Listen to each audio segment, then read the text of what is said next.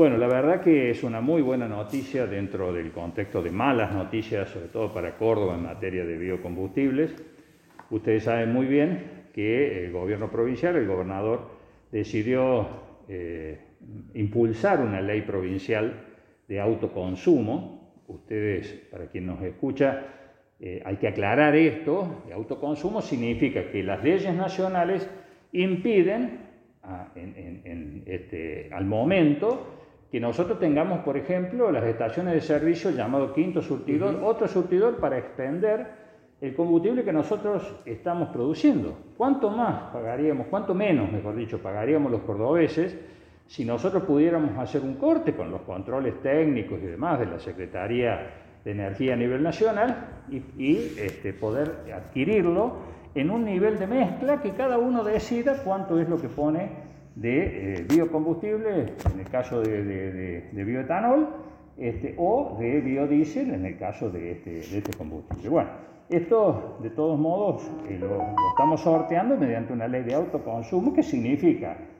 que todas las plantas que ya están instaladas pueden mejorarse, ampliar sus inversiones, producir más cantidad de litros, y todos aquellos municipios, empresas, este, asociaciones de empresas, etcétera, que el número de 100 estuvieron hoy, o más de 100 estuvieron presentes en la constitución de este Consejo Consultivo, van a poder, mediante este, el, método, digamos, del fasón o de la maquila, este, eh, nutrirse de este biocombustible, bajar sus costos y de esa manera beneficiar también esta economía circular, esta nueva economía circular que mediante este autoconsumo se lanza en, Córdoba. El, Consejo Consultivo va a estar compuesto por los cinco ministros que integran el gabinete productivo y va a haber a su vez una integración eh, por comisiones, es decir, estas comisiones entienden en, en los distintos aspectos, por ejemplo, combustibles líquidos, por ejemplo, bioproductos,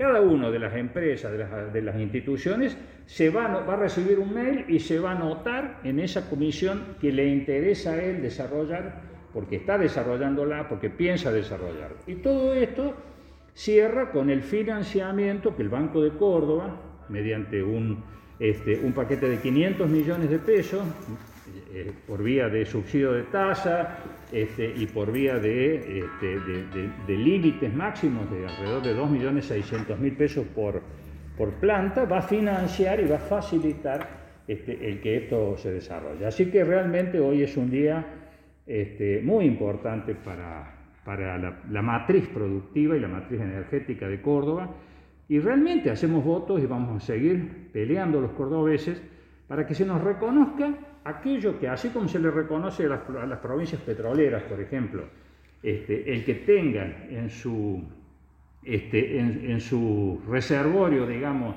este, eh, combustibles fósiles, nosotros tenemos todos elementos, ¿eh? sea el maíz, sea la soja, lo suficientemente importante en, en cantidad como para generar nuestro propio combustible y de esa manera abaratar este, los costos. Esta experiencia no es nueva, esta es una experiencia que la vecina provincia de Santa Fe ya viene desarrollando en el transporte público.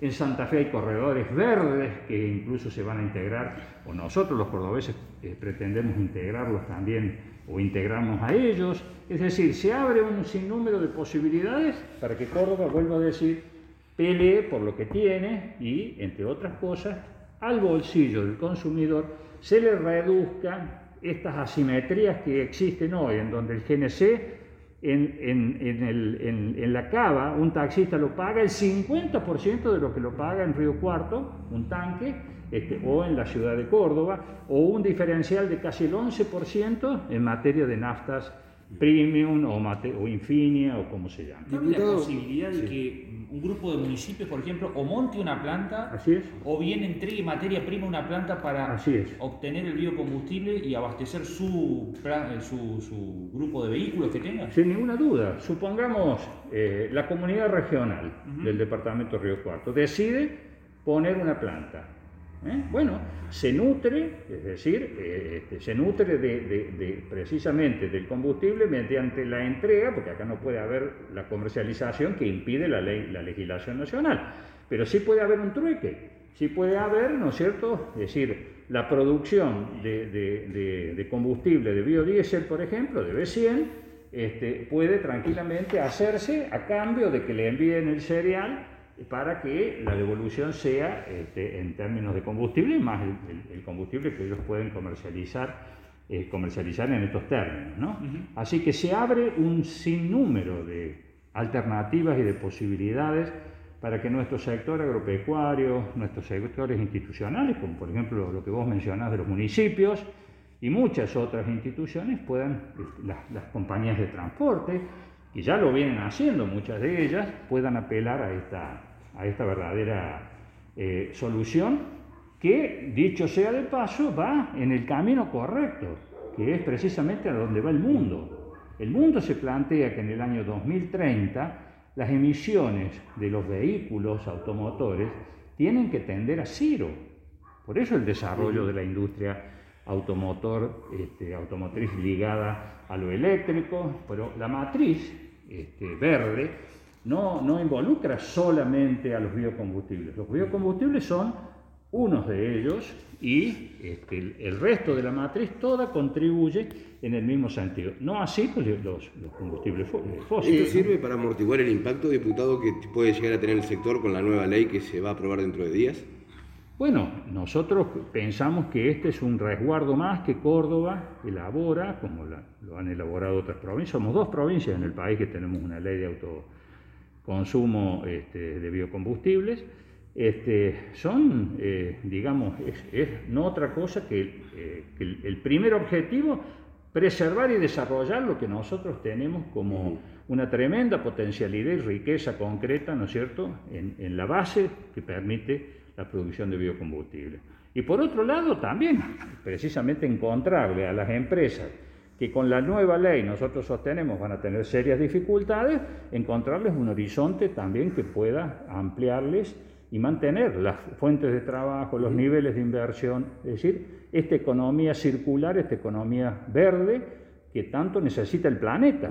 Pensemos que la pandemia es una consecuencia, ya nadie duda, ningún científico del mundo duda, este, más allá de las, especificidades, este, nadie duda de que el, este, el efecto invernadero y la contaminación general del planeta genera estos, estas, estas cuestiones. Diputado, eh, teniendo en cuenta que la ley provincial trata de, apuntalar la autoproducción de biocombustibles, para una industria con proyección más allá del autoconsumo, que es una industria ya del sector de, competencia de alto nivel como Bio 4, eh, ¿qué perspectivas le da?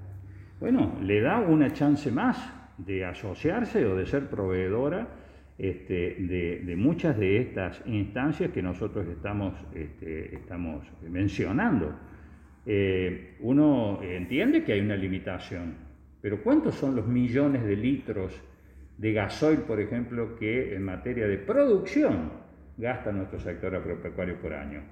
¿Por qué no pensar que, que progresivamente podemos llegar a sustituir gran parte de ese consumo, abaratar los costos del productor ¿eh? y este, precisamente generar los puestos de trabajo, las inversiones, este, los recursos en definitiva que queden en Córdoba.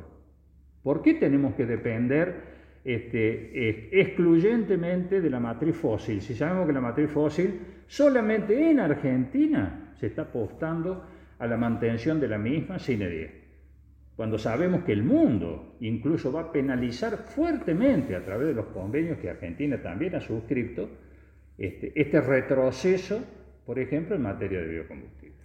Hay como un contraste importante con la política nacional en este plano. Y sin ninguna duda, es decir, nosotros eh, realmente, además con lo que está sucediendo y va a suceder seguramente el día jueves, en donde el Senado finalmente, para no contradecir este, eh, el dictamen de, diputados, siendo que fue el Senado el que aprobó la prórroga por unanimidad de la ley que fundara Néstor Kirchner allá por el 2007. ¿eh? Seguramente que aprobando esto, que ha merecido incluso un nuevo decreto del presidente, porque los senadores también tendrán una discusión que darse y la estarán dando en estos, en estos momentos, este, bueno, marca las claras que el gobierno nacional en esta materia este, eh, retrocede.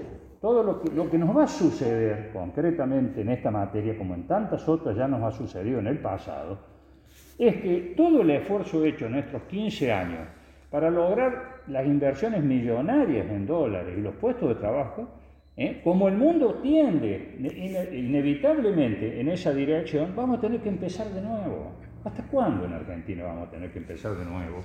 ¿Eh? Por no cuidar lo que ya tenemos logrado mediante una ley, en este caso, que hace retroceder al sector fundamentalmente este, en nuestra provincia. ¿Es el lobby de las petroleras? No me cabe duda que es eh, el lobby de las petroleras, pero no solamente es el lobby de las petroleras. Dentro del lobby de las petroleras hay un jugador que se llama IPF, que detenta en un mercado absolutamente oligopólico, detenta eh, más del 90% de, de la cuantía que se maneja en el mismo. Y ese lobby petrolero y esa IPF nos ha hecho pagar el barril criollo muchísimo más de lo que se ha pagado en otros países. Y a pesar de todo eso, IPF sigue dando déficit. Los argentinos seguimos pagando el combustible, echándole la culpa a los biocombustibles del aumento, cuando en realidad esto no, no es así, este, absolutamente no es así. Y lo cierto y concreto es que encima no hay combustible. Tenemos, sobre todo en esta época invernal, carencia de gas suficiente para abastecer las cadenas de producción de las empresas, que tienen que discontinuar las mismas, ¿eh? o una empresa como, como este, EPEC, en, alguna de sus variantes que necesitan fuel oil o necesitan GNC para producir energía, tienen que discontinuarse o tienen que trabajar con mínimos técnicos precisamente por la falta de combustible. O sea, el peor de los mundos, es decir, una matriz fósil que, está, que tiene fecha de vencimiento en el planeta, un retroceso absoluto en esta materia y encima para un combustible que no hay, que no tenemos en la cuantía que debemos tener.